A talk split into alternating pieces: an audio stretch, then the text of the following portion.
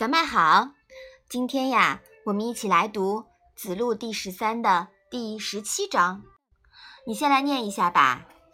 子夏为举父宰，问政。子曰：“吾欲速，吾见小利。欲速则不达，见小利则大事不成。”妈妈，举父是什么地方呀？举父呀，是以前鲁国的一个城邑，在现在山东省莒县境内。那我要考考你啦，莒父宰，这个宰是什么意思呀？宰是一个官，嗯，是一个官职，对吧？嗯嗯，好，那这一章啊，讲的是什么呢？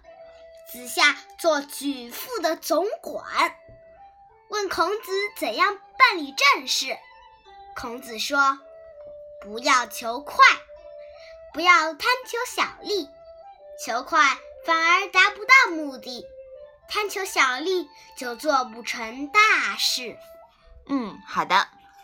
哎，我们之前啊，在《仙境》第十一里面提到过子夏，我们分析过子夏和子张的性格，是吧？嗯。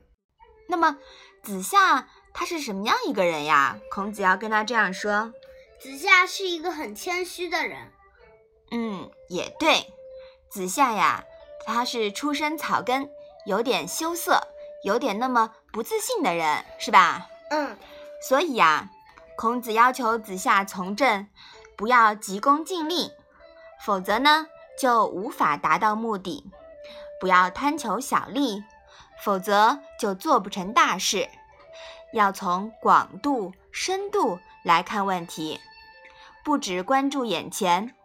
这是孔子针对子夏小人如倾向所做出的建议。欲速则不达，贯穿着辩证法思想，也就是对立的事物可以互相转化，这是纵向看事物的辩证法。这章啊，告诉我们要什么呀？要大局为重。嗯，说的很对。好，我们把这一章再读一下。